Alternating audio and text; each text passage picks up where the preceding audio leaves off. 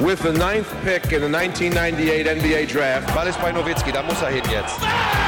Und verteidigen! Verteidigen jetzt! Es ist schlicht und ergreifend der einzig wahre Hallensport.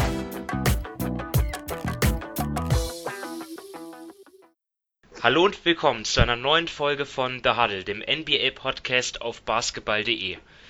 Heute beschließen wir die, unsere NBA Preview mit dem sechsten und letzten Teil zur Southeast Division. Das ist die Division, die noch übrig ist.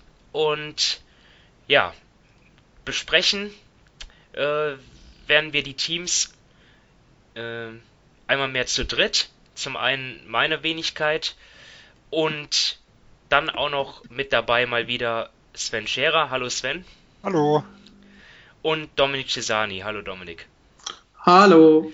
Ich bin Simon Wisser und ja, wir äh, besprechen jetzt die fünf Teams, die noch übrig sind. Und das sind die Atlanta Hawks, Charlotte Hornets, Miami Heat, Orlando Magic und die Washington Wizards. Ja, Ablauf, wie bereits bei den Folgen zuvor. Jeder von uns hat sich eine Story oder eine Frage überlegt, die ja, ihn äh, am brennendsten interessiert zu diesem Team. Die werden wir besprechen und dann natürlich auch unsere Einschätzung, wie viele Siege das Team ungefähr holen wird und wie es so dasteht im Kräftemessen, im Liga-Vergleich oder auch in, in der Conference. Abschließend äh, werden wir Tipps geben, mal wieder äh, für den US-Manager von basketball.de. Und ja, ohne große weitere Vorrede schießen wir los mit den Atlanta Hawks. Ein Team, das äh, ja in der letzten Saison ja irgendwie so ein sich äh, während der Saison zu so einem League Pass Team gemausert hat. Äh, war eigentlich ganz gut anzusehen, was die Hawks gezeigt haben teilweise, allerdings natürlich weit entfernt von den Playoffs. 29 Siege haben sie geholt. Im, Im Draft haben sich aber ganz gut verstärkt. Ich glaube, das kann man jetzt schon, also ja, zumindest das die, ist das die Erwartung, dass sie sich dort gut verstärkt haben, dass die Kollegen DeAndre Hunter, der vierte Pick, und äh, Cam Reddish, der zehnte Pick, dort auf jeden Fall den Hawks weiterhelfen werden. Auch noch Bruno Fernandes an Nummer 34. Dann äh, haben sie per Trade äh, Alan Krabby, Evan Turner und Chandler Parsons akquiriert, wobei letzterer äh, glaube, da lehne ich mich nicht zu weit aus dem Fenster, nicht so eine große sportliche Rolle spielen wird. Dann Jabari Parker, natürlich auch irgendwie einer, der in seiner bisherigen NBA-Karriere ziemlich enttäuscht hat. Mal sehen, wie es bei ihm in Atlanta weitergeht. Damon Jones ist da und Vince Carter hat nochmal ein Jahr drangehängt. So, die Abgänge Torian Prince, Kent Basemore, Miles Plumley und Murray Spellman allesamt per Trade gegangen. Deonta Davis, Devane Dedman, äh, Jalen Adams, Justin Anderson und Isaac Humphries waren Verluste in der äh, Free Agency bzw. Entlassungen. Ja, ähm, jetzt äh, überlasse ich dir, Sven, die Vorrede. Was, äh, wel, welches Thema hast du dir ausgesucht zu Atlanta? Ja, für mich der wichtigste Punkt ist, ist Trey Young auf dem Weg zum Superstar. Ähm, wir haben im letzten Jahr zwei verschiedene Saisonabschnitte gesehen. Einen ganz, ganz schwachen Start mit vor allem katastrophalen November. Äh, und er hat vor dem All-Star-Game zwar insgesamt immer noch solide 16,9 Punkte, 3,3 Rebounds, 7,6 Assists bei etwas über 40 Prozent aus dem Feld und äh, ja, mäßiger äh, Effizienz und etwas unterschnitt, deutlich unterdurchschnittlichem True Shooting gehabt und ist dann nach dem All-Star-Game äh, explodiert. Da kamen ja auch die Siege dann für Atlanta mit 24,7 Punkten, 4,7 Rebounds, 9,2 Assists, etwas über 44 Prozent aus dem Feld und wirklich phänomenal guten 114,9 Offensive-Rating und 57,6 True Shooting. Äh, das sind wirklich Top-Werte für einen Rookie. Äh, die Diskrepanz ist aber immens groß zwischen erstem Teil und letztem Teil der Saison. Man wird jetzt ja erstmal sehen, äh, was jetzt so die Ausgangslage im Jahr zwei ist. Äh, Atlanta ist aber immens abhängig davon, dass er zum Star wird, weil sie bauen um ihn herum schon auf. Also alle Moves, die man jetzt so in den letzten äh, Monaten gesehen hat, machen aus meiner Sicht nur dann Sinn, wenn, äh, wenn äh, Trey Young halt einfach dieser Franchise-Player ist, für den er teilweise halt gehandelt wird. Weil das sind halt eher, sag ich mal, sehr, sehr gute Rollenspieler, Starter, äh, die sie da dazu genommen haben, die zwar sehr, sehr gutes Potenzial haben, aber halt nicht unbedingt der Kernpunkt ist, um den man ein Team bauen kann. Und deswegen ist für mich halt sehr, sehr entscheidend, wie, die, wie einfach das Ceiling und die Gesamtentwicklung von Trey Young jetzt weitergehen wird, wenn es halt darum geht, was für ein Team die Atlanta Hawks in einigen Jahren sein könnten. Also du legst dich da ja bei den Rookies schon ziemlich weit aus dem Fenster. Ich muss zugeben, dass ich überhaupt gar keine Vorstellung habe, was ich da erwarten kann, weil ich jetzt auch ähm, die NCAA nicht so verfolge. Und deswegen lasse ich mich dort einfach überraschen bei äh, von, von DeAndre Hunter und Cam Reddish, was sie leisten. Ich finde auch Kevin Hörter ist eigentlich ja auch ein Spieler, der, der glaube ich, ein guter Komplementärspieler zu Trey Young werden kann. Genau. Und auch äh, langfristiger Teil der Zukunft sein kann. Und genau, guter Komplementärspieler. Das ist aber das, also wenn ich halt jetzt einfach gucke, wie jetzt, äh, wie Travis Schlenk seinen Kader gestaltet hat, dann sind das alles gute Komplementärspieler. Also ich würde jetzt äh, bei, beim Draft, wie gesagt, ich bin auch niemand, der sich immens mit dem College äh, be, äh, beschäftigt. Ähm, ich höre viel Podcasts darüber, von dem her sind es überwiegende Meinungen von anderen, die ich da weitergebe. Selber gucke ich einfach zu wenig, äh, um, da, um da sagen zu können, dass ich mir da selber ein Urteil bilde. Aber alles, was man so hört, sind das für mich, also ich nehme jetzt mal gerade, äh, ein Reddish ist ja, ist ja noch eine große Unbekannte, also bei dem kann es ja in wirklich viele Richtungen gehen. Äh, aber, aber wie gesagt, auch, auch hohes Risiko dabei. Aber gerade ein Hunter, für den sie ja sehr, sehr viel geopfert haben, also den Preis, den sie gezahlt haben, um, auf, um für Hunter zu traden, der war ja immens. Das ist aber für mich ein klassischer Spieler, der, selbst wenn er, wenn er mal Richtung All-Star oder sowas gehen sollte, also das, das ist ja was, was ich nicht mal ausschließen würde. Der aber für mich das klassische Skillset von, sag ich mal, so einer bestenfalls zweiten, eher dritten Option hat. Vielleicht auch sehr, sehr gut in dieser Rolle sein kann. Aber ist das jetzt ein Spieler, wo du dich wohlfühlen würdest, deine Franchise drum aufzubauen? Also für mich nicht. Er wäre es genau der Spieler, den ich haben wollte. Wenn ich, wenn ich überzeugt bin, Trey Young ist, sag ich mal, mein, äh, äh, mein, mein zukünftiger Franchise-Player, mein absoluter Star in der Hinsicht, dann ist es so jemand, der einfach für mich sehr, sehr gut daneben passt. Aber wenn ich jetzt ihn als so Mittelpunkt irgendwo sehe, da würde ich mich deutlich unwohler fühlen. So ist für mich halt die gesamte Kaderzusammenstellung irgendwo. Äh, Habe ich so das Gefühl, okay, Trey Young, das ist jetzt der Fixpunkt und darum hin wird, wird, wird aufgebaut. Und dafür muss er natürlich aber auch der Spieler werden, äh, der angedeutet hat, dass er werden kann. Ähm, ja, also ich, ich, ich sehe eigentlich so im Moment zwei richtig gute Spieler bei den Hawks, halt er und, und John Collins. Ähm, ja, aber klar, äh, Trey Young ist dort hervorzuheben. Dominik, wie sieht deine Story aus?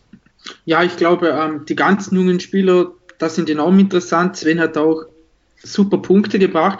Wenn ich mir so jetzt mal ihre 20 Spieler ansehe, die derzeit gelistet sind, elf davon gehen in ihr erstes oder in ihr zweites Jahr. Also das ist echt extrem. Aber ich habe mir mal gedacht, da das bestimmt angesprochen wird, als eben mit den jungen Spielern, ähm, sie haben ja auch enorm viele Spieler oder halt einige Spieler im Kader, die bei anderen Stationen, sage ich mal, gescheitert sind auf oder nicht die Erwartungen erfüllen konnten. Da hast du Jabari Parker eben, du hast einen Alan Krabby, du hast äh, Evan Turner, du hast Chandler Parsons. Und da bin ich gespannt, ob einer von denen, ähm, bis auf Parker gehen die alle auch ins letzte Vertragsjahr, wenn ich mich nicht täusche, ob da einer wieder äh, in Form kommt, zu seiner Form findet und den Hawks ähm, weiterhelfen kann, selbst wenn es nur für ein Jahr ist. Denn eben, sie haben, eine, sie haben enorm viele junge Spieler und da wäre es sicherlich nicht schlecht, wenn es neben Vince Carter dann noch einen anderen Routinier gibt, der da eben auch seine Leistung bringt, Nacht für Nacht, eben weil bei den Jungen meistens die Kon Konstanz fehlt. Wenn es da einen gibt, der da raussticht, der ihnen diese Punkte bringt und ihnen da weiterhilft. Und ich meine, ähm, Alex Len hat ja letztes Jahr auch relativ ordentlich gespielt dafür, dass er da bei anderen Stationen wie in Phoenix so seine gewissen Probleme hat, Probleme hatte. Und da bin ich wirklich gespannt, ob es da der, der ähm, Coaching-Staff hinbekommt. Einer dieser Spieler, die sie ja bekommen haben, die ja niemand mehr wollte, ähm, ob sie da wirklich jemanden hinbekommen, der ihnen weiterhilft. Gerade, gerade da sie ja mit Detman und Basemore äh, auch zwei wichtige Spieler, also gerade finde ich Detman war ein ganz, ganz wichtiger Spieler, ja. im Konzept irgendwo verloren haben, wäre das ja schon wichtig, wenn man, wenn man zumindest von dem, von den Erwartungen ausgeht, die einige an das Team haben. Ähm, also, ja, mir, ihr habt die Punkte genannt, mir, mir fällt dort, mir fällt es auch schwer, dann dort noch eine andere interessante Story zu finden. Ich, ich hätte jetzt vielleicht dann noch das Augenmerk gelegt auf den, auf den Coachingstab. Ich muss zugeben, dass ich die Hawks, dass ich gar nicht so viel von ihnen jetzt gesehen habe in, im, im Vergleich zu anderen Teams letzte Saison. Deswegen ist für mich irgendwie Lloyd Pierce auch irgendwie so noch ein unbeschriebenes Blatt. Ist, ist er auch jemand, der, ja, das, das, der, der Richtige ist, wenn es dann auch irgendwann darum geht, die Hawks dann zu einem Top-Team zu entwickeln? Das wäre vielleicht irgendwie noch eine interessante Frage oder?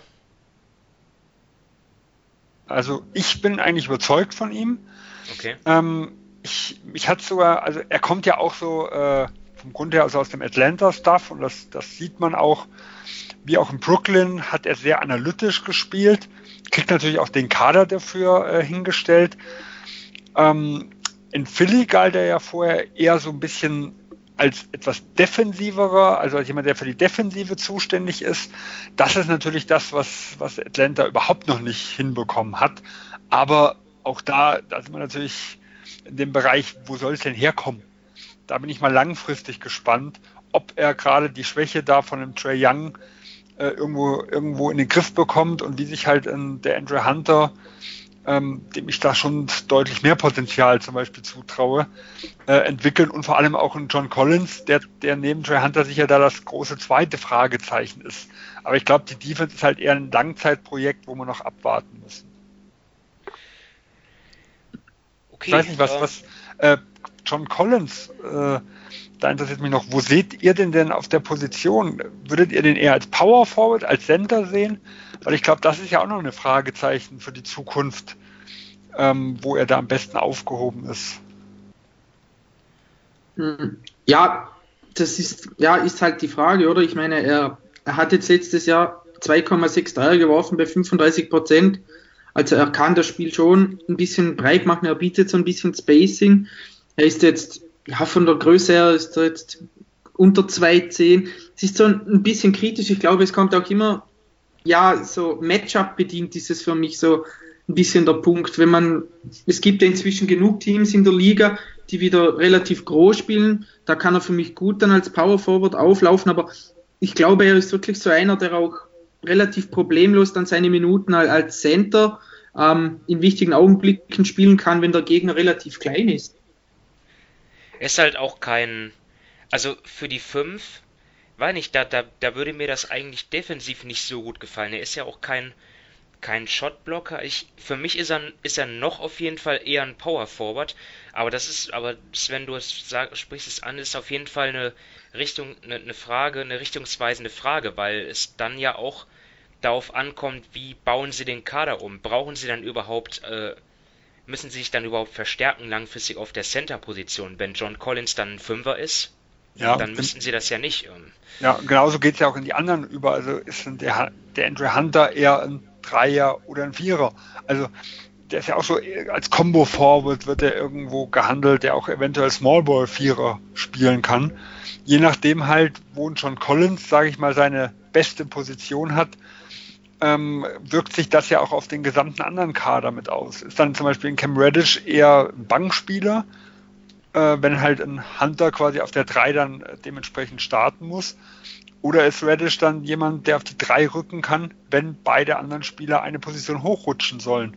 Äh, das ist für mich halt nochmal so eine interessante Frage, weil auf Center ist ja außer Alex Len, den halte ich jetzt nicht äh, für einen wirklich elitären, vielversprechenden Center, sag ich mal, für die Zukunft, eher für so ein Backup.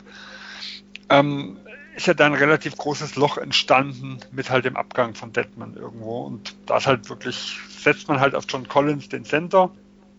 Äh, Oder muss man halt da mittel- bis lang, äh, eher, eher kurz- bis mittelfristig noch jemanden an Bord holen, der so seine, ja, aus meiner Sicht auch größten defensiven Schwächen dann irgendwo auffängt. Gerade halt die das Kombination Point Guard, Center, Young Collins, wenn beide äh, Negativspieler sein sollten. Es ist halt auch immer so ein bisschen der Punkt, oder? Diese Tweener, das kann einerseits gut sein, andererseits aber auch wieder schlecht. Es kommt einfach, ja, ich glaube immer so ein bisschen auf die Situation drauf an. Wenn Collins defensiv keinen Schritt nach vorne macht, dann kann das natürlich sehr, sehr böse ausgehen, denn bei Trey Young zum Beispiel, da warte ich nicht, dass der irgendwann mal ein guter Verteidiger wird, wenn überhaupt ein durchschnittlicher. Also da sehe ich auch nicht, dass er auf ein Steph Curry-Niveau kommt. Und wenn das dann nicht besser wird vom Big, dann kann es natürlich böse ausgehen und dann ist die Center-Position wahrscheinlich auch die falsche für ihn, wenn die dann reihenweise in Pick-and-Rolls verwickelt werden. Also im Moment ist es halt schwierig. Normalerweise müsstest du Collins ja mit einem Spieler paaren, der ja dann also eigentlich defensiv stark ist, aber halt auch von draußen gefährlich ist, weil das sind so zwei Dinge, die Collins bislang noch nicht so nachgewiesen hat. Gut, er, seine Dreierquote ist jetzt nicht ganz so schlecht, aber er nimmt auch nicht so viele. Ja, wichtig ähm, ist, dass er das Volumen schon mal ein bisschen gesteigert hat. Ich glaube 0,5 oder 6 hat er im Rookie-Jahr. Auf 2,6. Äh, ist ja. jetzt auf 2,6. Also es ist schon mal der richtige Schritt. Äh, da jetzt muss er natürlich natürlich immer noch zu wenig, dass man ihn jetzt wirklich als Gefahr dann ansehen kann. Ähm, aber ja, wenn er, gerade wenn jetzt dieser Dreier, sag ich mal, so ein bisschen äh, also für mich ist immer ein riesen Unterschied, ist man ein guter Dreierschütze als Center oder als Power Forward? Wenn ich als Center zumindest so drei bis, sagen wir mal, zweieinhalb bis dreieinhalb Dreier irgendwo werfe mit 35er Schnitt, dann ist das schon noch irgendwo eine Waffe. Auf Power Forward sehe ich das immer ein bisschen negativer. Ähm, je nachdem, wo er da nochmal hingehen könnte, muss halt wirklich offensiv auch jemand sein, der, der irgendwo beides kann. Und das ist natürlich nicht, äh, nicht so einfach zu finden. Also ich sag mal so der klassische Ibaka-Typ zum Beispiel. Ähm, selbst wenn es nicht immer der Dreier ist, zumindest äh, ein, ein, langer Zweier muss irgendwo drin sein. Das sind ja Spieler, die es nicht äh, an allen Ecken zu finden gibt. Ja, also die, die Stats sind ja auf jeden Fall schon da. Also in 30 Minuten hat er ein Double-Double aufgelegt, so, sogar 20 und 10. Ne, 20 und 10. Ja, also, ich glaube, ab ja Dezember 2010, er war am Anfang verletzt, hat dann ein bisschen Probleme gehabt und ich glaube, ab Dezember waren es wirklich eine 2010-Saison. Also statistisch ja. gesehen, auch was seine Athletik und alles angeht, äh, da ist schon Potenzial da. Also Atlanta hat schon wirklich einen guten Job gemacht was Leute im hohen Zehner, ich glaube, also Collins und Hunter müssten es um die 19, 20 irgendwas gewesen sein. 19. Pick, ja. Ja, genau, beide sogar 19. Ähm, was, es, äh, was es anging, die Leute da wirklich im hohen Zehnerbereich zu finden. Und das ist natürlich schon sehr, sehr vielversprechend, was so die Zukunft angeht. Wenn da halt äh, ein General Manager, einen gesamten Staff, je nachdem, wer halt dafür verantwortlich ist, äh, im Hintergrund arbeitet, die solche Juwelen dann irgendwo rausfiltern. Da macht, dann ist dann auch nicht so schlimm, wenn man als Atlanta jetzt vielleicht nicht mehr eines der fünf schlechtesten Teams sein sollte und vielleicht auch kein Lottery-Glück hat, um nach ganz äh, oben zu kommen. Sondern wenn man halt dann, Anführungsstrichen, nur an zwischen, sagen wir mal, acht und zwölf irgendwo pickt, wenn man halt so eine Erfolgsquote hat. Aber natürlich geht es da eher um Komplementärspieler halt als um Stars, weil ob jetzt beide wirkliche Franchise-Player werden, das äh, sehe ich weder bei Collins noch bei, ähm, bei Kevin Hurter. Gut, dann kommen wir zur Prognose.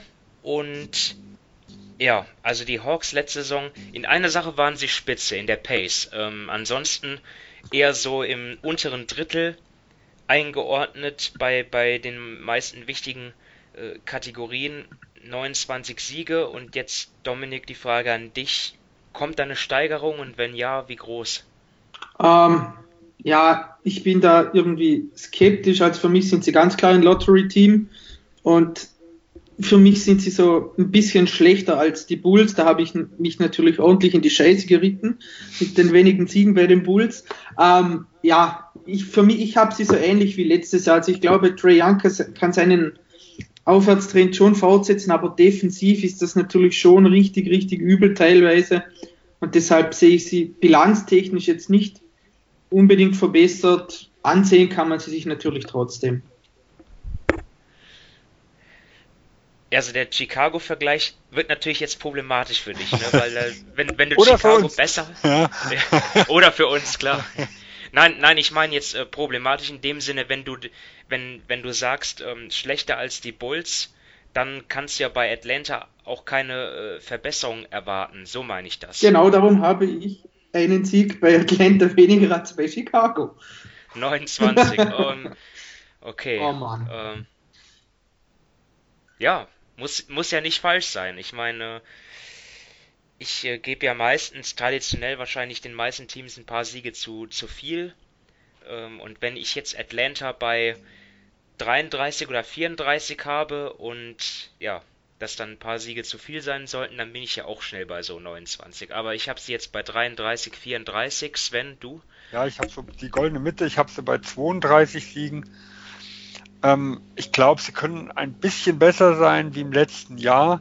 Ich sehe aber Deadman als Abgang schon extrem problematisch.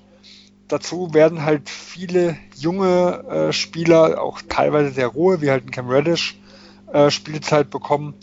Äh, und selbst in der Andrew Hunter, der als reifer Rookie gilt, der sofort ein gewisses Impact geben kann, er ist halt ein Rookie.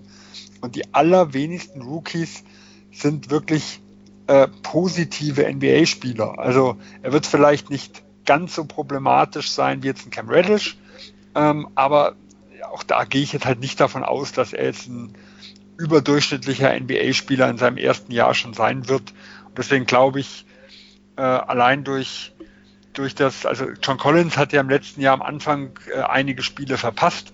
Da waren sie zum Beispiel ganz, ganz schwach. Äh, nachher waren sie deutlich besser. Wie gesagt, wir haben Trey Young mit ganz zwei unterschiedlichen Saisonhälften gesehen. Ich denke, ein bisschen mehr konstant wird reinkommen. Deswegen traue ich ihnen schon ein bisschen mehr zu. Aber selbst die 32 ist jetzt was, also wenn sie nur 30 oder 31 hätten, würde mich jetzt auch nicht wundern. Ich sehe da schon noch große, große Defizite im Gesamtkonzept. Ja, ihr habt schon recht eigentlich. Also eigentlich müsste ich mich da jetzt schon wieder nach unten korrigieren. Naja, was soll's. Jabari Parker wird den Hawks die zwei Siege mehr bringen. Hättest du einfach das weggelassen. das hätte ich deutlich besser ausgesehen. okay, dann machen wir weiter, bevor es noch bitterer wird für mich. Und ja, ähm, machen weiter mit den Charlotte Hornets. Thema Ja, Bitter, Stich, gell? Stichpunkt bitter, ja. Ähm, Sven, deine Off-Season-Note für die Hawks war nochmal eine 6, ne? Wenn du die Hornets meinst, war es eine glatte 6. Hornets, ja. Was habe ich gesagt? Die Hawks. Ja, ich finde schon. Du bist, du bist Äh, doch hinterher. Ja. Ah, Also die Hawks habe ich nicht so schlecht. ja. Randbemerkung, es ist schon spät am Abend. Also, die Hornets natürlich, ähm, Stichwort bitter, Stichwort Note 6. Ähm, das liegt natürlich an, ja, den, den Sachen, die sie ja in, in der Offseason halt nicht so gut gemacht haben. Nämlich, äh, dass sie Kemba Walker ohne Gegenwert verloren haben. Ebenso Jeremy Lamb. Tony Parker hat seine Sneaker an den Nagel gehängt. Ähm, Frank Kaminsky ist nicht mehr da und Shelvin Mack auch nicht. Ja, neu dabei ist Terry Rozier. Der wird jetzt der Starter sein auf der 1. Ähm, gedraftet haben sie PJ Washington und Cody Martin sowie Jalen McDaniels. Und ja, nix und das war's schon. Und äh, ja, gebe ich gleich ab an Dominik. Was ist deine Story zu den Hornets? Oh, ja. Ähm, ja, kann Terry Rozier in die Einzelrolle, also vielleicht in die, als erste Scoring-Option schlüpfen? Man weiß es ja schon aus Boston-Zeiten, dass er relativ viel Selbstvertrauen hat, dass er sich als sehr, sehr guten Spieler sieht. Er hat jetzt von den äh, Hornets auch einen Vertrag bekommen, der für meinen Geschmack viel zu hoch war, mit drei Jahre und 57 Millionen. Und er ist jetzt bei einem Team, das ihren mit Abstand besten Spieler an Boston verloren hat. Und er sollte jetzt natürlich diese Rolle fühlen. Und wenn man sich mal ansieht, er hat in den letzten Jahren bei Boston immer im Schnitt so 22, 23, 24 Minuten oder zumindest die letzten zwei Jahre so im Schnitt. Ich glaube, diese Minuten können nach oben oder werden nach oben gehen und gerade die Anzahl an Field Goals wird nach oben gehen. Und da bin ich sehr gespannt, ob er diese Rolle eben von einem Kemba Walker einnimmt und wie er diese einnimmt. Er wird sie natürlich niemals so gut einnehmen können wie Kemba, denn Kemba ist der viel, viel bessere Spieler. Aber ich bin eben gespannt, wie er sich macht in einer größeren Rolle. Wenn man sich so seine Zahlen ansieht, die sind ja, ja nicht wirklich prickelnd. Ähm, er wirft, ja, hat eine True Shooting Percentage von nicht, letztes Jahr hatte er genau 50 Prozent, das ist eine Katastrophe. Und da bin ich jetzt sehr gespannt, wie er in einem Team, das nicht, das, so ehrlich kann man sein, das schlecht sein wird, das kaum eine Struktur hat, in das er jetzt eine Struktur bringen sollte als Ballhändler. Und da bin ich wirklich sehr gespannt, er sich da ansieht. Er kann mich überraschen oder er kann mich bestätigen. Das wird eine absolute Vollkatastrophe. vor, vor, allem ist er ja, also aus, aus meiner Sicht, zumindest hat er sich so in Boston präsentiert, äh, gar nicht so der klassische Spielmacher, sondern er ist eher jemand, ich sag mal, so ein bisschen eine Patrick Beverly-Rolle, natürlich offensiv äh, mit deutlich höherem Volumen, ähm, aber jemand, der, der quasi eher der, der Vollstrecker von der Point Guard-Position ist und davon profitiert, wenn er Playmaking neben sich hat, die ihn, was den Spielaufbau, so die äh, was halt einfach so das System angeht, ihn dort ein bisschen unterstützen. Das hat er in Charlotte ja eigentlich überhaupt nicht. Absolut. Kemba war ja wirklich der klassisch, äh, sowohl sehr, sehr balldominant, der das komplette Spiel aufziehen musste, wovon alle profitiert haben. Ähm, und äh, Rosier war dann eher, wo ich mir gedacht habe, okay, wenn, wenn er jetzt einen gescheiten Zweier neben sich hat, der ein bisschen Ballhändleraufgaben übernehmen kann, wo er so ein bisschen Playmaking, ein bisschen Off-Ball spielen kann, so eine, so eine gewisse Mischung, äh, da kann er vielleicht äh, ein Starter irgendwo sein. Also ich glaube nicht, dass er, dass er irgendwo mehr ist, aber da könnte ich mir diese Rolle noch irgendwo vorstellen. Extrem schwierig fällt es mir wirklich, äh, ihn halt in der Camber-Rolle jetzt irgendwo zu sehen, ohne diese Unterstützung nebendran. Und deswegen, das kann schon spannend werden, um es mal so auszudrücken. Ich hoffe, er überzeugt mich eines Besseren, weil als äh, Boston-Fan habe ich doch gewisse Sympathien gegen, gegen äh, für Terry Rozier, auch wenn er die im letzten Jahr äh, sich da nicht immer so beliebt gemacht hat. Aber ich würde schon gern. Ja, er war wenigstens ehrlich. Hat. Es ist ja auch vielleicht was Positives. Er war mir mir, mir ging es nicht um das Ehrliche, es, es, es ist manchmal schon sehr vogelwild gewesen, was auf dem Parkett da abgeliefert wurde. Und auch, Ach so, ich habe gedacht, ja, was, nein, er, was er, gesagt hat. Nee, nee, das, äh, darum, darum ging es mir gar nicht. Und auch in den Playoffs 2018, wo er so äh, wofür er so gelobt würde. Da hat er natürlich sehr, sehr gute Spiele gehabt, aber er hat auch Spiele gehabt, in denen er wirklich, ah, weiß ich nicht, eins von acht Dreiern oder so die Richtung, also wo er gerade in der Cleveland-Serie, wo man so das Gefühl hatte, bisschen, ein bisschen mehr Zurückhaltung, ein bisschen mehr äh, ja, zu überlegen, wann, wann lohnt es sich zu schießen, wann tut man nicht nochmal den einen Pass mehr spielen, äh, hätte vielleicht auch geholfen, dann die Serie für sich zu entscheiden. Also auch da waren Situationen dabei, äh, die alles andere als positiv waren. Aber er hat jetzt eine ganz andere Rolle, er hat jetzt ein ganz anderes Team, die Erwartungshaltung ist eine ganz andere und er kann sich da auch langsam einfinden, weil keiner sollte erwarten, dass jetzt irgendwie Charlotte um die Playoffs mitspielt oder so die Richtung. Also ähm, er hat da Zeit, sich einzufinden und ich hoffe, dass es ihm gelingt.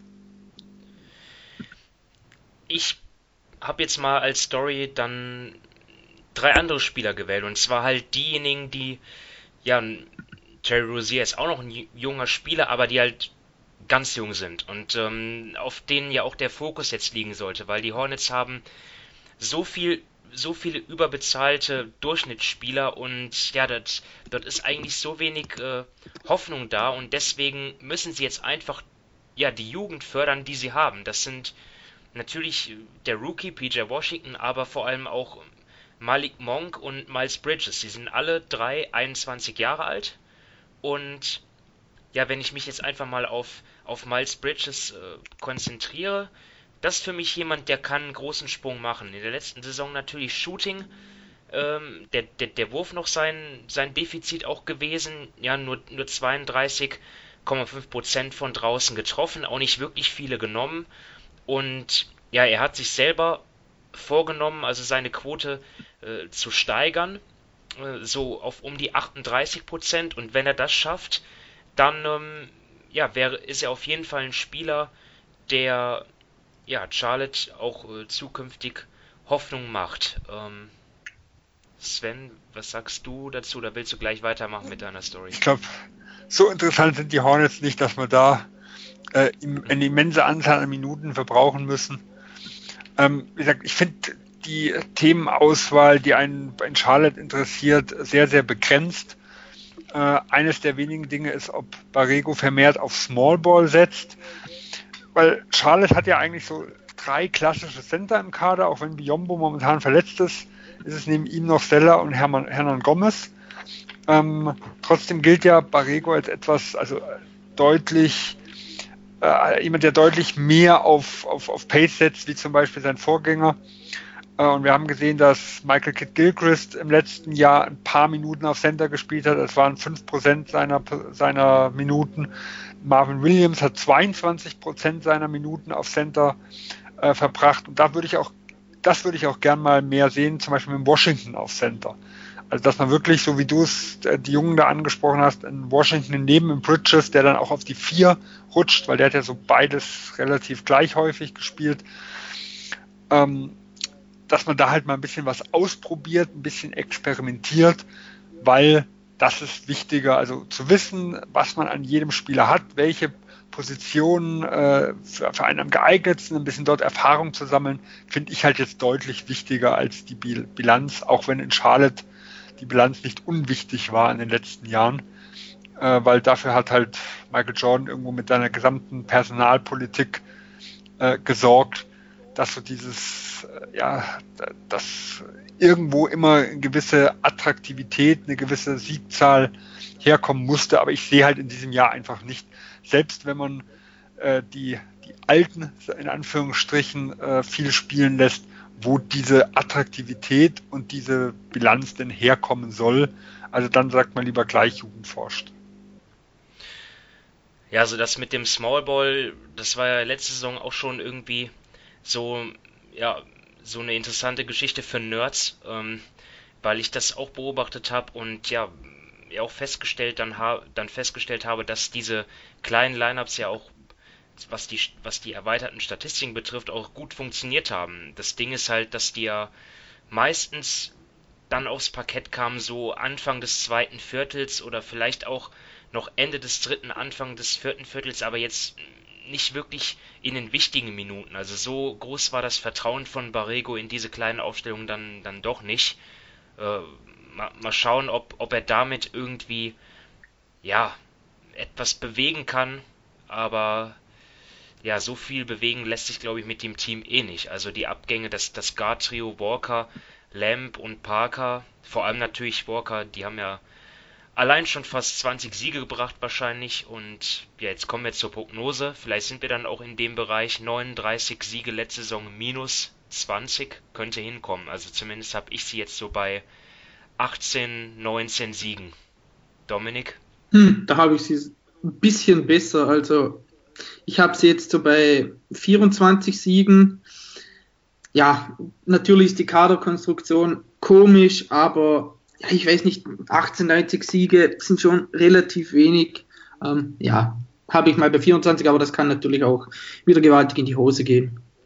Ich, ich sehe sie halt irgendwann den, den richtig den Tank ausfahren und dann ja auch wirklich die Jungen wie, wie Monk, ja, dass der dann vielleicht auch mal 20 Würfe pro Spiel nehmen darf, ich weiß es nicht. Und das ist dann halt. Wäre eh gut.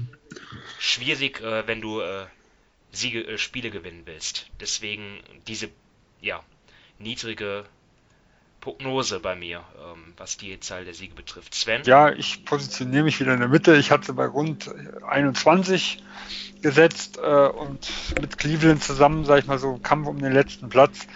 Für mich ist halt auch entscheidend, äh, welche Spieler wie viele Minuten irgendwo bekommen. Wenn sie wirklich anfangen und viel mit, mit, mit Zeller, mit Williams, äh, mit Batum irgendwo spielen, dann könnte ich mir äh, vorstellen, dass es in die Richtung geht, die Dominik hat, vielleicht sogar noch drüber. Ähm, Aber ich frage mich halt, wem das was bringen würde. das, äh, Michael Jordan will nicht verlieren. Äh, das wollte ich sagen. Das ist die, die Frage ist halt wieder, welche Philosophie wird da angegangen? Ob man jetzt halt wirklich äh, auf die Jugend irgendwo setzt oder ob man halt sagt, die müssen sich ihre Spielzeit erarbeiten, erkämpfen, denen soll nichts geschenkt werden.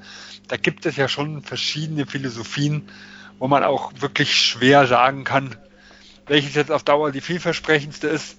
Wir haben ja auch äh, Teams gesehen, die reihenweise junge Spieler aufs Parkett stellt und die schon drei oder vier Jahre auf den Durchbruch irgendwo warten. Ähm, also von dem her wieder, es kommt halt darauf an, in welche Richtung sie irgendwo gehen. Lassen sie die Erfahrenen irgendwo mehr spielen, dann könnte ich sie auch wirklich Richtung Mitte 20 gehen sehen. Und wenn sie wirklich vielleicht einen, einen Seller irgendwo loswerden zur Deadline oder äh, ein, zwei Buyouts äh, haben und dann wirklich immer mehr auf die Jugend irgendwo setzen und wie gesagt auch mal testen wollen, was Monk wirklich irgendwo drauf hat.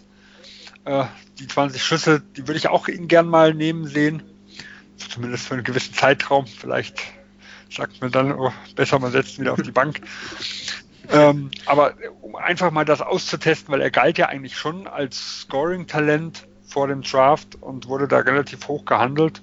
Teilweise sogar besser als die Position, ich glaube 10 und nee, ich glaube 11, wo er, wo er abgerutscht ist. Äh, und deswegen sage ich halt, ich habe es jetzt mal knapp über 20, aber es kann auch in beide Richtungen gehen, je nach Personal, die sie aufstellen. So, genug Charlotte. Gehen wir weiter äh, an den South Beach. Die Miami Heat sind jetzt das Thema. Und die wollen in eine ganz andere Richtung, nämlich schon in die Playoffs.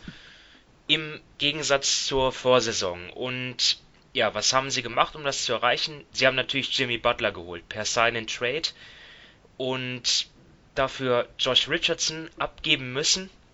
Ähm, dafür haben sie jetzt einen Star, Superstar will ich nicht sagen, aber auf jeden Fall so einer der der der 15 besten Spieler der der Liga, kann man glaube ich schon sagen. Ja, wen haben sie noch äh, addiert? Myers Leonard ist da. Per Trade haben sie den geholt und sie haben Tyler Harrow gedraftet. Und ja, ein, ein weiterer Abgang Hassan Whiteside. Ähm, er ist jetzt nicht mehr, der, der Starter auf der 5 ist jetzt nicht mehr da.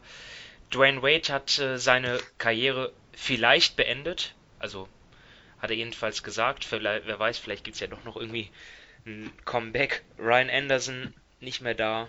Ähm, ja, da, das heißt, die, die Heat äh, haben auf jeden Fall sich verstärkt. Das ist meine These, die ich jetzt schon mal vorweg raushaue. Und Dominik, wie, wie ist deine Frage zu den Heat? Ja, da schließe ich gerade an mit der Verstärkung. Ähm, sie haben sich verstärkt, aber wie sehr haben sie sich verstärkt? Was ist das Ceiling dieses Teams? Also ähm, ich bin da ehrlich gesagt so ein bisschen ratlos, wenn ich mir dieses Team ansehe. Sie sind ja, glaube ich, hardcapped und man sieht es auch einfach. Sie haben jetzt Klar, Jimmy Butler ist super, keine Frage. Winslow hat einen Schritt nach vorne gemacht und dann haben sie einfach ja einige Spieler, die Durchschnitt sind, die viel verdienen und durch das, dass sie hardcapped sind, haben sie einfach keine Tiefe in ihrem Kader. Also sie haben auf den größeren Positionen haben sie noch ein, zwei Backups, aber gerade dann Richtung Guardplay wird es enorm kritisch, wenn sie da haben. Da, müsste, muss wirklich dieser der Rookie Tyler Harrow ähm, muss gleich Minuten liefern, sonst sind sie da enorm ja, schwach besetzt. Sie hatten jetzt letztes Jahr die 26, oder laut Clean Glass hatten sie die vierte oder fünfte, ja, auf Platz 26 waren sie in der Offense. Das sollte mit einem Jimmy Butler natürlich besser werden, aber da stelle ich mir auch die Frage, wie viel wird es besser? Wie viel wird dieses Team, das letztes Jahr 39 Spiele gewonnen hat, wie viel wird dieses Team wirklich besser? Ich bin da einfach ein bisschen skeptisch. Sie haben Butler geholt, sie mussten dafür aber eben auch einen Josh Richardson gehen lassen, der mir sehr gut gefällt. Und ja, ich muss ehrlich sagen, ich bin bei diesem Team so ein bisschen ratlos, in welche Richtung das es geht. Sie werden besser, aber wie viel wird es besser und langfristig, wie gut ist es, dass sie ein bisschen besser werden, sage ich mal. Ähm, Sven, dann leg doch gleich deine These ja, hinterher. Ich, ich tue vielleicht erstmal darauf nochmal aufbauen kurz. Also ich Gerne. glaube schon, dass sie mit Jimmy Butler deutlich besser sein können. Äh, mein Problem dabei ist, äh, Jimmy Butler hat in den letzten Jahren ja auch nie annähernd 82 Spiele gemacht. Äh, Im letzten Jahr ist er auch, gerade auch in Philadelphia, hat er in der regulären Saison, sag ich mal, es eher locker genommen, viel gecruised. Äh, das muss in Miami natürlich anders werden. Ähm, ich habe mir als ein Thema, und wie gesagt, das ist darauf aufbauend, auch geschrieben, ob äh, Miami nach dem Butler-Trade nun einen weiteren All-In-Trade machen muss. Weil wir haben im letzten Jahr ja drüber gesprochen, wo Butler den Trade gefordert hat. Da gab es ja dann mal die Gerüchte mit Houston, dass die vier Draft-Picks äh, abgeben wollen. Äh, und da sind wir auch in die Diskussion verfallen, okay, wie viele Jahre ist er diesen Maximalvertrag denn noch wert? Äh, und da ist natürlich schon ein gewisses Risiko mit den Minuten, die er irgendwo hat, mit der Verletzungshäufigkeit, äh, die in den letzten Jahren aufgetreten ist und mit dem wackeligen Wurf, was ja nie ein Vorteil ist, wenn man, wenn man älter wird, dass er einfach die ersten zwei Jahre, dass das so die äh, wirklich Top-Jahre, die besten Jahre von Jimmy Butler sein könnten und dass die letzten zwei Jahre schon ein bisschen kritisch zu beäugen sind. Jetzt ist Miami im nächsten Jahr aber nicht allzu handlungsfähig, äh, vor allem wenn man halt die Kombination sieht ähm, zwischen, zwischen, selbst wenn man Gehalt hat, was ist denn an Möglichkeit da? Äh, und eigentlich wirklich interessant ist die Free Agency 2021, äh, wo man sich wirklich verstärken konnte, wenn Butler dann noch der Spieler ist, zu dem die Leute wollen. Und momentan könnte ich das noch sehen, weil wir haben bei den LA Clippers gesehen, da wurde er zum Beispiel auch statt dem statt Paul George irgendwo mit gehandelt, dass er erst per Free Agency kommt und dann Leonard äh, nach sich zieht. Ist das aber in zwei Jahren immer noch so? Wenn man dort Bedenken hat, dann muss man eigentlich hingehen und muss sagen, äh, wir brauchen jetzt unseren nächsten, äh, sagen wir mal, sekundären Star oder ersten Star, je nachdem, wenn, wenn man das so sehen will. Wir brauchen jetzt unseren zweiten Top-Spieler neben Jimmy Butler. Und nicht umsonst war Russell Westbrook in der Diskussion. Ein Beal wird häufig genannt bei der ganzen Geschichte. Äh, Chris Paul ist in, der, ist in der Diskussion. Also das ist ja nicht umsonst so, weil eigentlich sind sie darauf angewiesen, relativ schnell äh, besser zu werden. Aber es fehlt natürlich durch die gesamte äh, Konstellation, die sie jetzt haben, fehlt es halt an Draft-Picks, die sie da irgendwo bei, da, da, dazusetzen können. Und dadurch wird es zum Beispiel sehr, sehr schwierig, jemanden wie Beal zu holen, wenn nicht äh, Winslow oder Adebayo irgendwo durch die Decke gehen und, den, und ihren Trade-Wert somit riesig steigern in diesem Jahr. Äh, und dadurch kann ich mir halt auch gut vorstellen, gerade mit der Kombination aus Pat Riley, wo man so das Gefühl hat, also der kommt in Jahre, der hat vielleicht seine letzten Jahre, der will jetzt nicht nochmal ein paar Jahre im Mittelmaß irgendwo zu versauern, dass sie halt Risiken eingehen bei halt einem Chris Paul, vielleicht bei einem Kevin Love, äh, vielleicht bei einem Gordon Hayward, wenn er, wenn, wenn Boston äh, sagt, wir setzen auf Tatum und Brown in der Zukunft. Also, dass er halt bei solchen Spielern, die gewisse Fragezeichen haben, ähm, da vielleicht irgendwo all in gehen und dann ist das natürlich schon eine sehr, sehr interessante Geschichte, B, aber auch eine extrem äh, risikoreiche Position, in der sie momentan stehen. Also in der Hinsicht äh, bin ich da bei Dominik, das, das ist für mich das interessanteste Thema äh, bei den Heat, zu den weiteren Aufbau um Jimmy Butler. Für mich ist es ein super komisches Team und ähm, da das betrifft gleich mehrere Positionen. Zum Beispiel auf der 4 kann ich mir jetzt gar nicht entscheiden, wer soll das jetzt, jetzt eigentlich spielen. Ist, ist dort, spielt man mit zwei Großen? Beginnt man mit, mit, mit Kelly Olinik oder, oder, oder soll der von der Bank kommen? Auf der anderen Seite würde dann vielleicht ein bisschen Größe und auch Shooting fehlen. Ähm, was ist eigentlich mit, mit, mit Justice Winslow? Welche Position soll er bekleiden? Also er hat ja in der letzten Saison ähm, ja nicht nur was Scoring betrifft, sondern auch was äh, was Assists geht, einen großen Sprung gemacht. Ich habe jetzt von ihm gelesen, dass er, dass er gerne, äh, der, gerne Point Guard spielen würde. Da ist aber die Frage, da ist ja jetzt immerhin noch Goran Dragic da. Und ja. Wobei Dragic ja zumindest äh, abgegeben werden sollte in dem ursprünglichen Deal nach Dallas. Na, natürlich, natürlich ist er dort. Ähm, ja, ist er dort auf dem Trade-Block, ja, aber noch ist er halt nun mal da. Ähm, Chris Paul, da gibt es ja auch Gerüchte. Der äh, ist aber auch noch längst nicht in Miami. Also, ja, viele Fragezeichen ja. also, irgendwie, finde ich, was Winslow zum Beispiel habe ich mir auch aufgeschrieben. Also ich glaube, dass in Miami die, die fast alle Rollenspieler oder Starter oder wie man sie immer bezeichnen will, äh, immens von der, von der Addition von Butler profitieren können. Das muss man im letzten Jahr sagen, ähm, inklusive auch Richardson, der ja jetzt in Philadelphia ist, die Rolle, die die einnehmen mussten, waren eigentlich alle ein bisschen zu groß für sie. Also es war keiner da, gerade durch den auch verletzungsbedingten Ausfall und auch durch den Abbau, den den Tragic irgendwo hat, ähm, die Rolle als Shot Creator, Ballhändler dann irgendwo zu übernehmen. Äh, und die Aufgabe war für die meisten einfach zu groß. Da ist jetzt natürlich Jimmy Butler jemand, der die Defense auf sich ziehen kann, ähm, der einfach in einem super System, was die auch gut entwickeln, einfach, wo es halt einfach einfacher ist, sag ich mal, diese Rollenspieler als die Stars dann irgendwo ihm nebenbei zu stellen, die diese Leute deutlich besser machen kann. Die einzige Fragezeichen habe ich halt auch bei Justice Winslow, weil dadurch, dass sein Wurf jetzt äh, nicht so konstant ist und dass er auch doch schon davon profitiert hat im letzten Jahr, dass ein Tragic nicht da war, dass er den Ball viel in Händen hat. Und das war so seine beste Phase, wo er auch mal an Triple Doubles geschnuppert hat, auch wenn natürlich ein Triple Double eine sehr, sehr schwierige Statistik ist, um als Erfolg zu bewerten. Aber man sieht halt einfach mal, er hat eine ganz andere Rolle, er war anders im Spiel mit einbezogen. Ähm, wie seine Rolle jetzt sein wird mit einem Jimmy Butler, der halt eindeutig der Fokus dieser Offensive sein wird. Äh, ob er aufgrund seines Skillsets davon profitieren kann oder ob er vielleicht wieder diesen Schritt zurück macht, weil seine Rolle kleiner ist und er diese Off-Ball-Rolle nicht ausfüllen kann. Also er ist für mich wirklich das größte Fragezeichen. Da vielleicht noch dann vor der Prognose dann doch noch eine Frage an Dominik. Hassan Whiteside ist weg. Ist das schlimm für Miami? Mm, ähm, Was überlegst du? ja, ich will ja nicht immer gemein sein. Was überlegst du?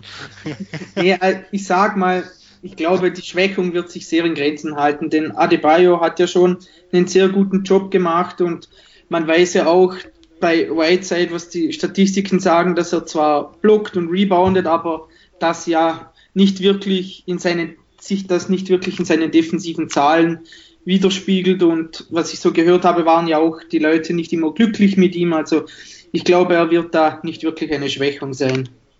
Ja, gerade was so das defensive System angeht, denke ich, dass, dass Adebayo halt in Miami super passt, weil er halt viel mobiler ist.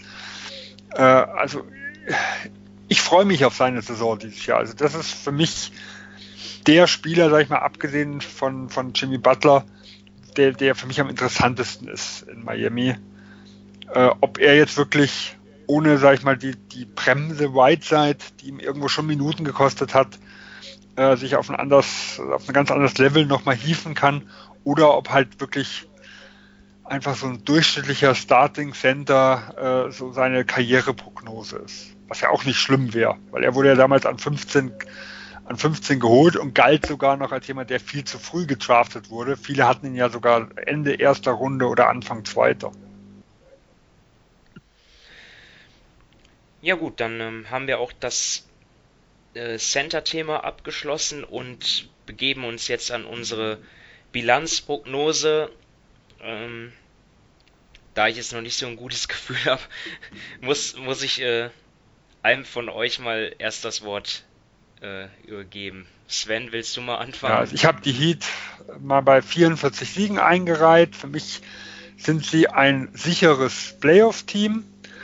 Ähm, aber auch, also ich habe sie nicht Homecore-Team, weil halt einfach, wie gesagt, Jimmy Butler mit Verletzungen, Minuten habe ich meine gewisse Bedenken. Ich habe keine Ahnung, wie tragisch irgendwo zurückkommt und ob er halt einfach äh, auf dem auf dem sinkenden Ast dann irgendwo ist.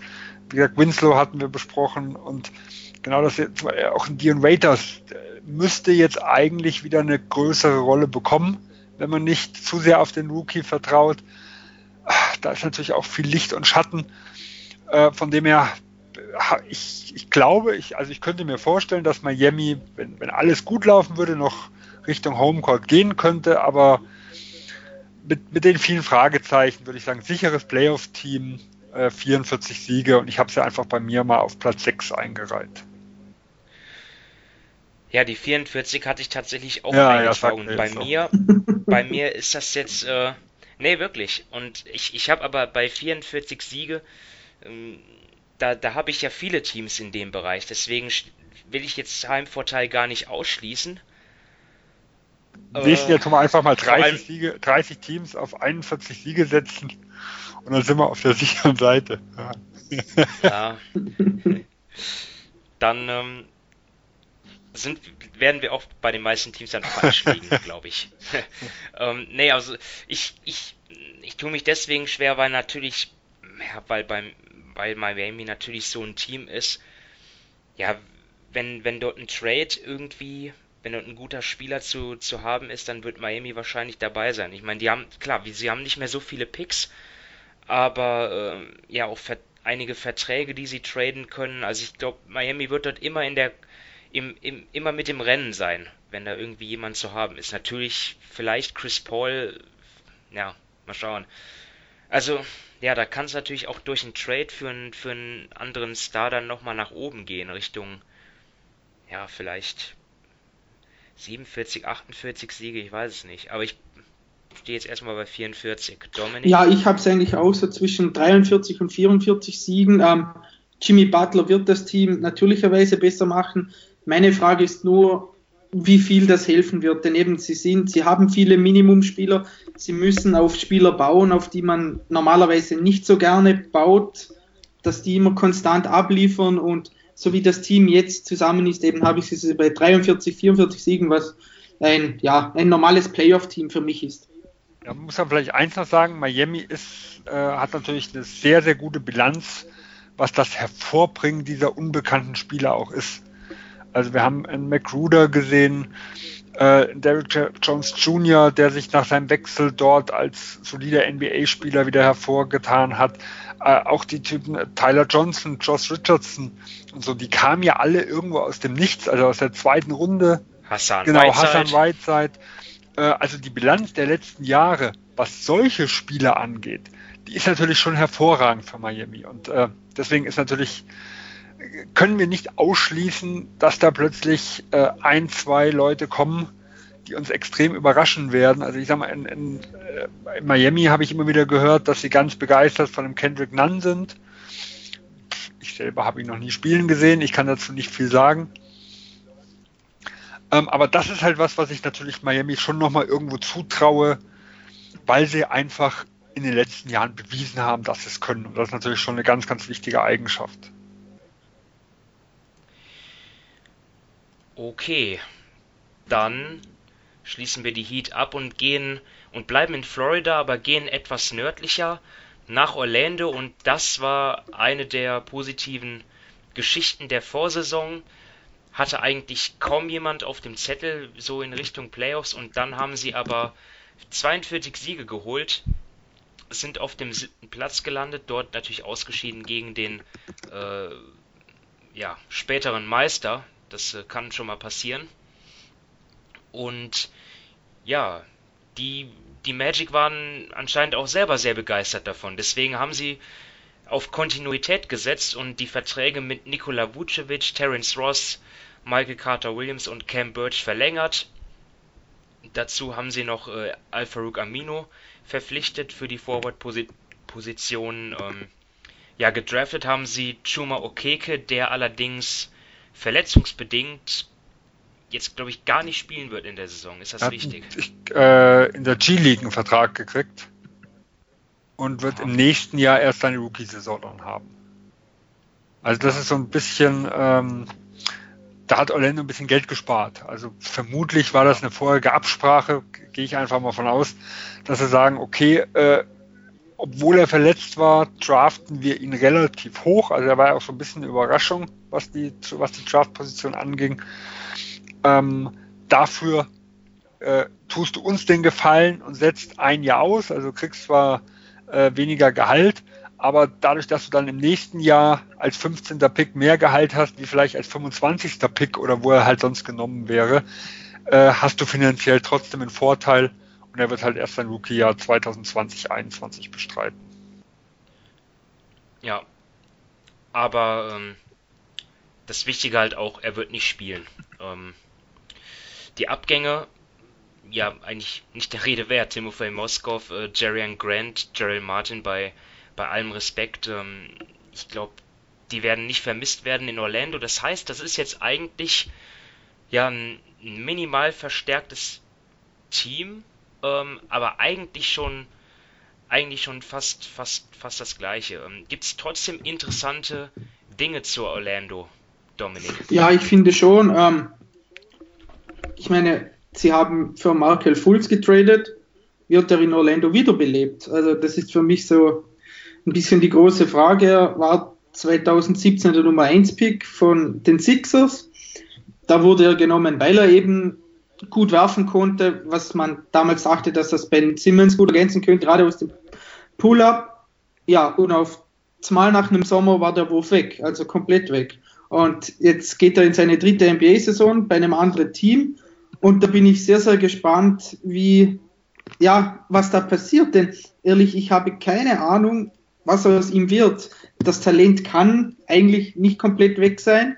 Ähm, wie es mit seinem Wurf aussieht, muss man sehen. Aber falls er nur annähernd wieder zu seiner College-Form kommt oder in die Nähe davon und mit dem Potenzial, das man ihm damals nachgesagt hat, dann wäre das natürlich ein super Spieler für Orlando und könnte ihnen auch gerade da im Backcourt weiterhelfen. Denn DJ Augustin hat letztes Jahr ein gutes Jahr, aber ist doch aufgrund seiner Größe ein wenig beschränkt. Er hat auch sein, sein Potenzial erreicht. Und ja, ich bin sehr, sehr gespannt, was Orlando mit ihm anstellt, denn er hat jetzt ja, letztes Jahr hat er ja auch nur 19 Spiele für Philadelphia gemacht, er hat dann für Orlando gar nicht gespielt. Darum bin ich sehr, sehr gespannt, was es ihm wird. Das kann meiner Meinung nach in beide Richtungen gehen und das werde ich so ein bisschen, ja, mitverfolgen, auch wenn ich ansonsten Orlando jetzt nicht, ja, brandheiß nachsehe, sage ich mal so. Ja. Und, und Fulz ist ja aus meiner Sicht in zwei, zwei Dingen extrem wichtig für das Team. Zum einen ähm, war die Backup-Point Guard-Position im letzten Jahr ja die ganz große Schwäche äh, von Orlando. Also sie haben ja äh, über viele, viele Wochen und Monate mit, mit Grant gespielt, äh, der nicht wirklich äh, die Backup-Rolle äh, ausfüllen konnte. Und da hat ja auch Orlando extrem drunter gelitten am Anfang der Saison, was bilanztechnisch anging, dass halt gerade Grant und auch äh, Bamba als Center wenn die auf dem Feld waren, haben die halt äh, extreme Schwierigkeiten gehabt und dann wurden halt viele Spiele verschenkt durch zu viele Minuten. Und wenn jetzt ein Fulz, selbst wenn er nicht an sein Potenzial rankommen sollte, sondern einfach nur erstmal ein solider Backup Point Guard wäre, dann wäre das schon ein riesiger Schritt nach vorne im Vergleich zu dem, was Orlando im letzten Jahr hatte. Und dann kommt natürlich noch hinzu, dass wenn ich mir halt einfach den, den Kader der Magic angucke, äh, es gibt für mich viele extrem interessante Spieler, aber keiner schreit wirklich nach dem äh, offensiven Star in der Zukunft. Äh, und wenn halt, da ist halt Fulz halt jemand, wenn er sich in diese Richtung doch nochmal entwickeln kann, dann ist er halt jemand, der das Ceiling der Magic irgendwo auf ein ganz anderes Niveau hieven kann, wo man jetzt sonst sagen kann, wenn ich einfach nur mal sehe, der, der konstante Kader ohne irgendeinen Trade im Hintergrund, ja, ist das vielleicht im besten Fall halt so ein Team wie, wie, vielleicht die Hawks äh, über zehn Jahre lang, wie die Grizzlies vor fünf Jahren. So, so ein mittleres Playoff-Team, wo man sich aber einfach fragt, wo soll denn das, das Upside herkommen Richtung Contender. Und da wäre natürlich ein Fulz jemand, der, eine, der das, die komplette Richtung der Franchise ändern könnte. Aber für mich halt noch als, äh, als Thema ist auch noch Jonathan Isaac, weil der ist von, von den Spielern, die man so mal einschätzen kann, äh, für mich so ein absoluter Rohdiamant, zumindest was so defensiv angeht. Äh, deswegen, also defensiv bin ich auch, was mittelfristige Dinge, sehr, sehr überzeugt von ihm. Ich glaube, er kann da extrem gut werden. Die Frage ist halt, wie gut wird er offensiv? Ich finde, er hat einen Riesenschritt von Jahr 1 zu Jahr 2 gemacht. Äh, also sowohl was, was die klassischen Statistiken angeht, hat er immens zugelegt aber vor allem das Offensivrating ging von 87 auf 107 hoch. Also er war quasi ein absolut unterdurchschnittlicher Spieler in Jahr 1, ist ja auch dann nachher, weil er angeschlagen war, äh, äh, mal ausgefallen. Man hat ihn ja dann auch wohl draußen gelassen, damit er mal Gewicht äh, zulegt. Äh, und ist dann zumindest mit einem 107er Offensivrating nur noch ein minimal negativer Spieler, also ganz leicht unterdurchschnittlich Spieler in Jahr 2 geworden. Ähm, hat auch was so den, den Wurf angeht, an Volumen etwas zugelegt und ist ein 81,5-prozentiger Freiwurfschütze. Also da, auch da würde ich nicht komplett ausschließen, dass da zumindest noch ein solider Wurf irgendwo drin ist. Äh, aber was ich halt zum Beispiel, was ich halt ein bisschen negativ sehe, ist so die Shot Creation. Ich glaube halt nicht, dass er jemand ist, der sich seinen Wurf in dem Maße selbst erarbeiten kann, dass es halt zur absoluten Elite offensiv reicht. Äh, das wäre immer noch ein sehr, sehr guter Spieler, aber halt nicht denjenigen, den ein junges Team eigentlich braucht, der einfach so das Zugpferd für die Zukunft ist. Aber trotzdem für mich halt wieder der, äh, ja, der interessanteste junge Spieler irgendwo im Team. Um, ähm, ja, da ich jetzt nicht so groß was Neues habe, einfach ein paar Punkte, die an eure ähm, ja, Stories anknüpfen. Zum einen Fulz, ja, natürlich, äh, ja, natürlich wäre es schon wichtig für die Magic, wenn, wenn er wieder zu, zu ähm, ja, wenn, wenn er ein guter Spieler wird und auch gesund ist, weil äh, es ja nicht so, nicht nur so, dass die Magic auf den äh, Guard-Positionen, also auf der Point Guard-Position dünn besetzt sind, sondern ihr Problem war ja in der Vorsaison auch die Offense und darunter auch das, äh, das Ziehen von Freiwürfen. Also sie hatten äh, absolut gesehen die wenigsten Freiwürfe und auch die, der Anteil der Punkte durch Freiwürfe an allen Punkten, der, da lagen sie auch nur auf Platz 28 mit 14 Prozent. Also und, und, und Fulz, ja, wir wissen nicht, was mit seinem Wurf ist, aber was wir auf jeden Fall wissen, äh, aus dem, von dem, was er schon in, in, in Philly gezeigt hat, war, dass er halt zum Korb ziehen kann. Und ähm, ja, das, da würde er den Magic weiterhelfen. Und zum Thema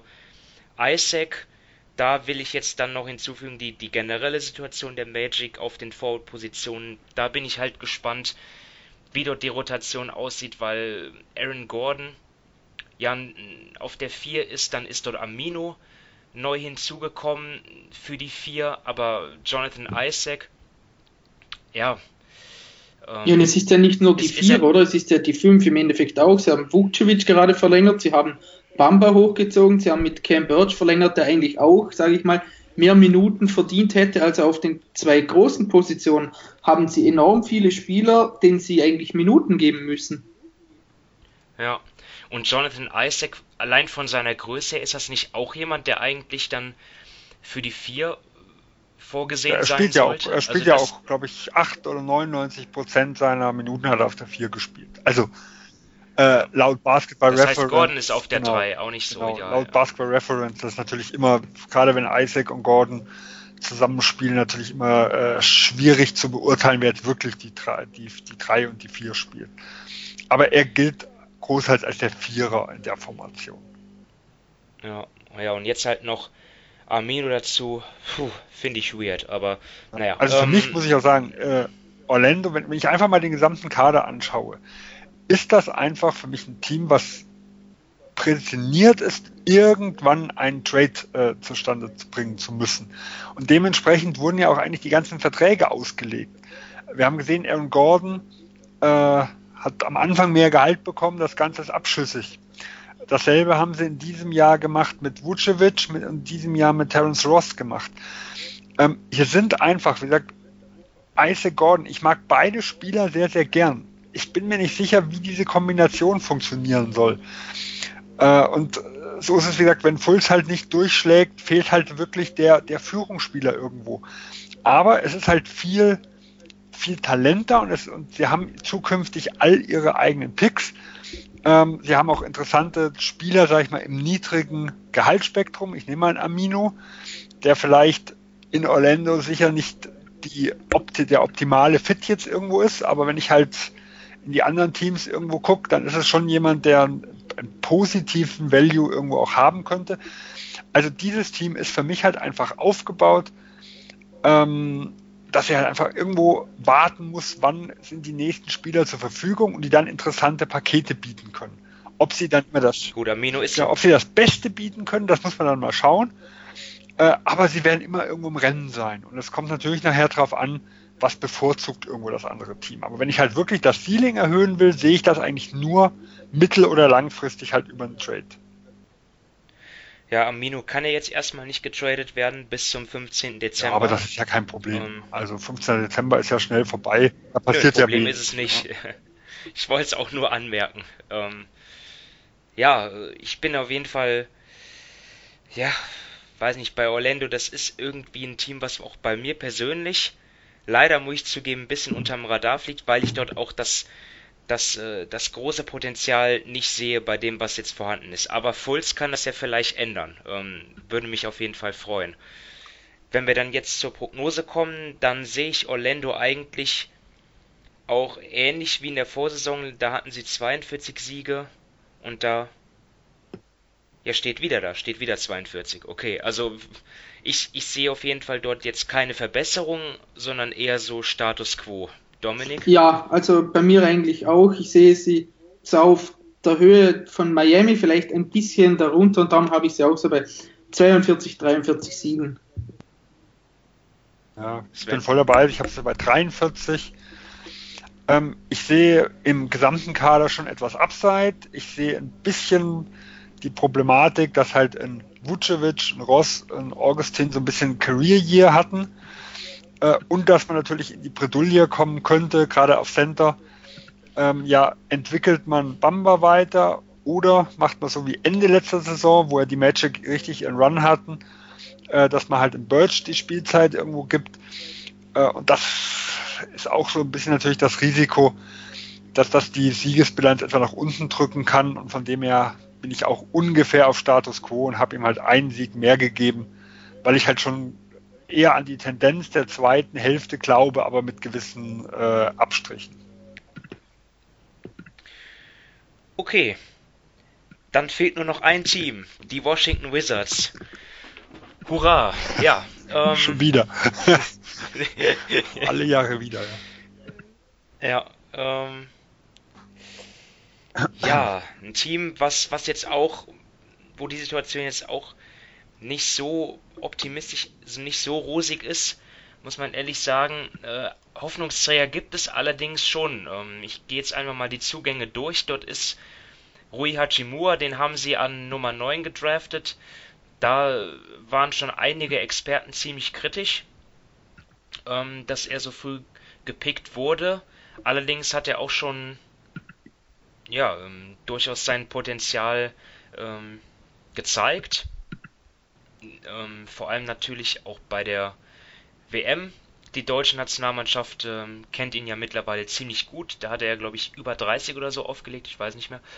Ähm, ja, Stichpunkt Deutschland, natürlich zwei neue Deutsche da, Moritz Wagner und Isaac Bonga, per Trade von den Lakers jetzt nach Washington.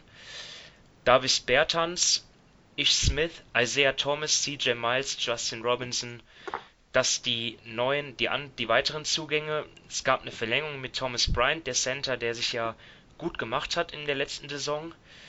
Ja, denen stehen aber auch einige Abgänge gegenüber, nämlich Trevor Ariza, Bobby Portis, Thomas Satoranski, Jeff Green, Dwight Howard, Jabari Parker, ähm, Sam Decker. Habe ich jetzt jemanden vergessen, jemand nennenswertes? Jason Randall, ja. Aber letztendlich ähm, ja, dreht sich, glaube ich, bei Washington alles um ein Thema. Wann ich, äh, Sven, willst du ihn schon nennen, den Namen? Ja, also mein Hauptthema ist ganz, also ist, wie soll die Kombination Beal in seiner Prime mit diesem Supporting Cast gut gehen? Also ja, ich habe mir halt erstmal die erste Frage gestellt. Also ich stelle mir euch, wer ist der zweitbeste Spieler der Wizards? John Wall. Nein, der, der, der spielt. Rui Hachimura oder Thomas Bryant? okay, äh, dann gebe ich an Dominik weiter. Ähm, wie viele dieser Starter wären bei Playoff-Kandidaten äh, oder wie viele überhaupt, wer von, sagen wir, von diesen zweiten Optionen, von dem zweitbesten Spieler, also egal ob du jetzt Bryant oder Hachimura nimmst, wer bei einem Playoff-Kandidaten Starterpotenzial? Boah, das ist schwierig. Also derzeit würde ich eher keiner sagen, wobei bei Bryant es irgendwie auf das Team drauf ankommt. Bei den Warriors, keine Ahnung, hätte er vielleicht irgendwie reingepasst, aber als Starter sehe ich da keinen derzeit. Ja, also egal wie man es dreht und wendet, im Endeffekt äh, haben, wir, haben wir nur, äh, also der zweitbeste Spieler der Wizards kann nur Starter in einem Playoff-Team sein, wenn die dann eine riesen Lücke haben. Also das, das ist mal so zusammengefasst. Und dann habe ich, wie gesagt, ich mit, in ja. Biel in seinen besten Jahren, der zwei Jahre vor seinem auslaufenden Vertrag irgendwo steht. Äh, wir haben mit John Wall jemanden, der dieses Jahr ziemlich, mit ziemlicher Sicherheit nicht zurückkommen wird, der der Topverdiener in Washington ist. Äh, und meistens äh, sind ja solche Achillessehnenverletzungen gelten als Zweijahresverletzungen. Also man braucht äh, noch mal ein Jahr, um zurückzukommen. Und dann ist natürlich John Wall auch ein extrem athletischer Spielertyp, äh, dem der Wurf irgendwo abhanden geht. Also ich sehe halt hier ein immenses Risiko, dass so die, dass einfach diese Kombination Biel mit dem restlichen Team nicht funktionieren kann. Äh, und deswegen ist halt einfach für mich eher die Frage, äh, wann es rappelt und nicht ob auch wenn alles, was nach, was nach außen dringt, dafür spricht, dass sich Biel in Washington wohlfühlt, dass er dort bleiben will. Ich kann mir einfach nicht vorstellen, dass das zwei Jahre gut gehen kann. Ja, Dominik, finden wir jetzt noch ein zweites interessantes Thema? Ja, ich finde ehrlich gesagt schon. Ähm, bei Washington. Ich auch. bei Washington hat es ja nach der enttäuschenden Saison so wurde ja der GM gefeuert und der Besitzer hat sich auch eingestanden, dass es so nicht weitergehen kann. Und man hat da schon so ein bisschen eine Änderung jetzt gesehen mit der ganzen Verpflichtung, dass es eher so Richtung ja, modern geht, analytisch. Sie haben auch einen ehemaligen, ähm, den ehemaligen GM von den Cleveland Browns aus der NFL geholt. Aber die interessantste Verpflichtung finde ich eigentlich von ihnen, dass sie Dean Oliver geholt haben. Ähm, wer ihn nicht kennt, das ist eigentlich einer der ja, Erfinder dieses Basketball Analytics. Also das war einer der, der Pioniere, einer der Vorreiter, der das Richtung Mainstream gebracht hat. Er wurde jetzt aber nicht geholt als jemand, der im Front Office arbeitet, sondern wirklich als Assistent von Scott Brooks auf der Trainerbank. Und da bin ich enorm gespannt, was diese Verpflichtung irgendwie am Coaching von Scott Brooks und generell am Spielstil ändern könnte. Denn ähm, ja, die Wizards hatten letztes Jahr natürlich eine, eine, sehr, sehr schlechte Defense. Sie haben von der Pacer waren sie, glaube ich, auf Platz 9 oder auf Platz 10. Also sie waren wirklich kein Team irgendwie, das das irgendwo positiv hervorgestochen ist. Und es kommt jetzt immer mehr vor, dass solche Leute ähm, auf der Bank sitzen, die so einen Statistikhintergrund haben, um eben dem Coach in Echtzeit gewisse Informationen zu geben. Also ja, keine Ahnung, wann man 2 für 1 gehen sollte oder Zeug und Dinge. Und da bin ich sehr, sehr gespannt, ob man jetzt dieses Jahr einen Impact von ihm da sieht, vor allem auch bei einem Coach von Scott Brooks, der meines Erachtens nach doch ja so relativ, ja, relativ große Prinzipien hat, für die er einfach steht und ob man jetzt das, mit dieser Verpflichtung so eines Assistant Coaches es schafft, diese Prinzipien so ein bisschen zu ändern und ein bisschen in die Moderne zu führen. Und das ist für mich so ein Punkt, da bin ich dann sehr gespannt, ob das irgendwie klappt oder ob das nach hinten losgeht und ob die, ja, ob seine Rolle eigentlich überflüssig ist, wenn er da auf der Bank sitzt. Ja, dann werfe ich noch andere Spieler in den Ring und zwar, ja, allein aus deutscher Sicht finde ich natürlich interessant, wie, wie machen sich Moritz Wagner und Isaac Bonger dort. Von Mo Wagner kann man sicherlich mehr erwarten. Ähm, klar, es ist nur Preseason und die bewerte ich nicht über, da mache ich auch für Mo keine Ausnahme, aber. Du hast ihn als All-Star schon gesetzt. Sicher. Ähm, nee, aber, aber 16,3 Punkte in, in 23 Minuten in, in vier Preseason-Spielen, also im, im, im Schnitt, das ist schon, das ist schon ganz okay. Ähm, und er hat ja auch bei den Lakers, muss man ehrlich sein, wenn er mal spielen durfte, hat er ja auch gezeigt, dass er ähm, gut abliefern kann. Und ja, dann natürlich dann der Rookie Rui Hachimura. Und bei dem bin ich besonders gespannt auch. Ja, ich, ich, ich kann mir gut vorstellen, dass er wirklich sehr viele Spielanteile bekommt, weil ja, der ist, ähm, wem, wem, wem soll man denn sonst die, den Ball und die Würfe geben, an, anders als äh, Bradley Beal? Also ich, ja, vielleicht übertreibe ich hier ein bisschen, aber vielleicht kann das sogar in die Richtung Rookie des Jahres gehen, weil wir dürfen ja nicht vergessen, bei der Wahl, äh, da geht es ja nicht so sehr um Defense, es geht auch nicht so sehr um Wurfquote, sondern halt um, ja, Produktion halt, Punkte, Rebounds und ähm, da hat er auf jeden Fall in Washington, spielt er da beim Team, wo er, ja, viele, viel Verantwortung schon in seinem ersten Jahr be bekommen wird. Okay, ähm, ja, Prognose. Letzte Saison 32 Siege, ich glaube, das dürfte kein Thema sein. Sven? Also ich habe es jetzt mal bei 28 Siegen und selbst das, da habe ich Angst, dass ich schon zu optimistisch bin. Gut, man hat halt, also wenn ich halt einfach mal gucke, von all den Teams, die im Keller sind, ist halt Bradley Beal mit Abstand der beste Spieler. Und deswegen kann ich sie nicht ganz abstrafen. Äh, wenn ich jetzt wüsste, äh, Beal ist Mitte Dezember oder zur Deadline weg, würde ich deutlich tiefer gehen. Ähm, aber im letzten Jahr hat Biel die meisten Minuten gespielt, hat alle 82 Saisonspiele gemacht. Ähm, und es ist, er hat vermutlich ein persönliches Bestreben, äh, in eines der äh, NBA-Teams zu kommen, um dann für den Supermax qualifiziert zu sein. Vermutlich die einzige Chance für Washington, ihn auch langfristig irgendwo zu halten. Äh, und deswegen kann ich mir halt auch vorstellen, dass, dass die Möglichkeit besteht, dass er halt wirklich die gesamte Saison irgendwo Vollgas geben wird. Und dann habe ich wie gesagt, habe ich sie noch bei hohen 20 mit ganz viel Bauchschmerzen.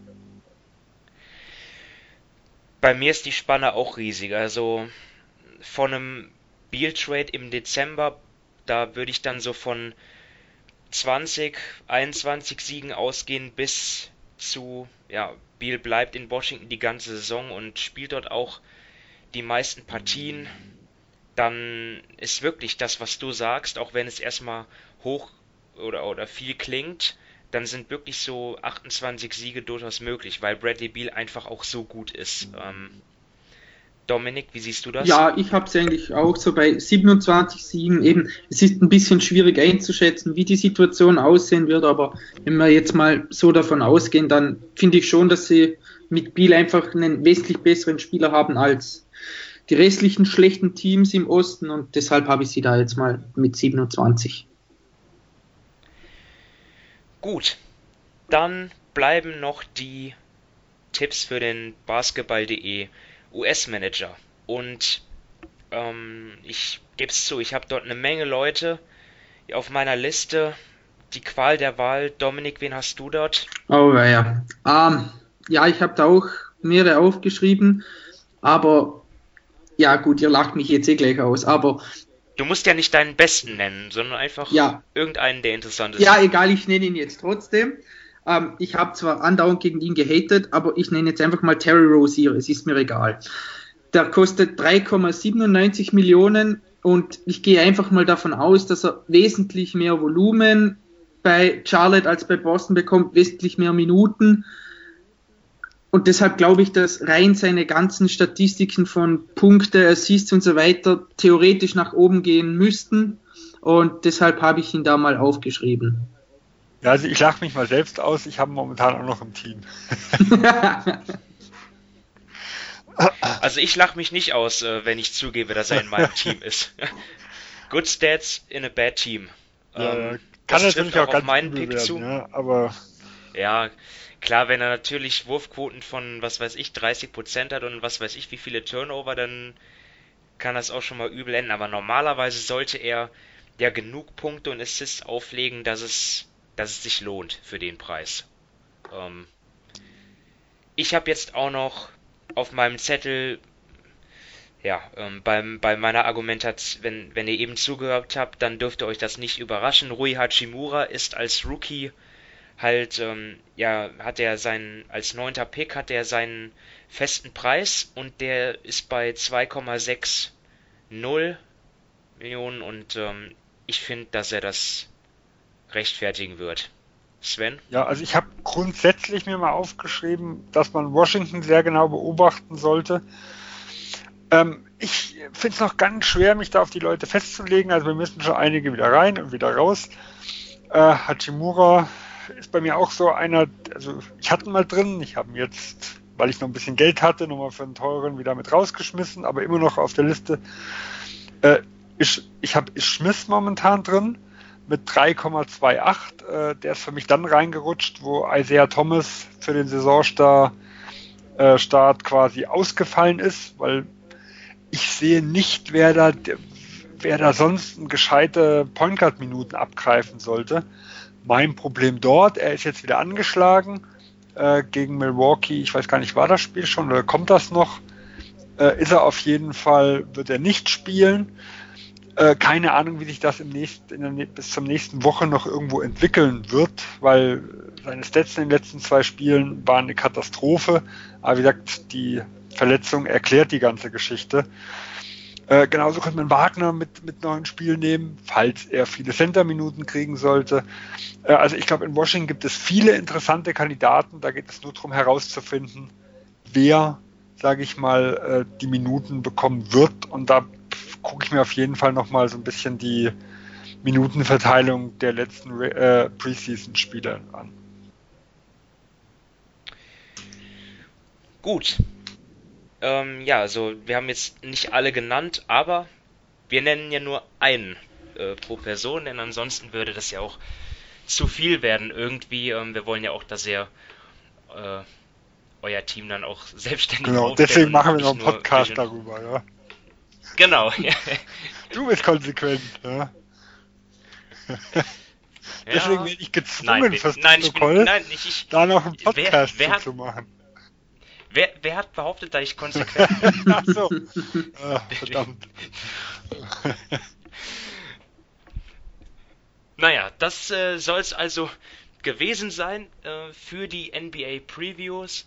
Ähm, sechs Folgen, 30 Teams und jetzt schauen wir uns an, was sie so ähm, aufs Parkett legen werden. Und ja, wünschen euch natürlich schon mal jetzt viel Spaß mit der neuen NBA-Saison. Ähm, Allerdings werdet ihr uns ja regelmäßig wiederhören. Also unser wöchentlicher, also zumindest versuchen wir es wöchentlicher Podcast äh, geht ja weiter mit The Huddle und ähm, ja, wir würden uns freuen, wenn ihr uns da verbunden bleibt. Aber zunächst mal für heute vielen Dank fürs Zuhören und vielen Dank auch an Sven und Dominik für eure Expertise und ähm, ja, wir hören uns.